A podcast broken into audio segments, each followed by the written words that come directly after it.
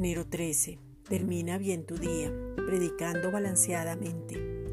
Cuando tú empiezas a hablar las buenas noticias que el Padre ya nos dio, entonces viene un denuedo, fe y confianza para saber que ahora todo es más balanceado, más equilibrado y que en el balance se está cumpliendo el predicar todo el consejo de Dios.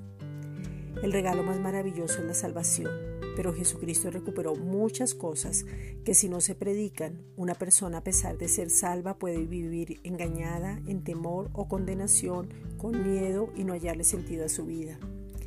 Jesucristo recuperó la imagen, la semejanza, la justicia, la santidad en un solo sacrificio.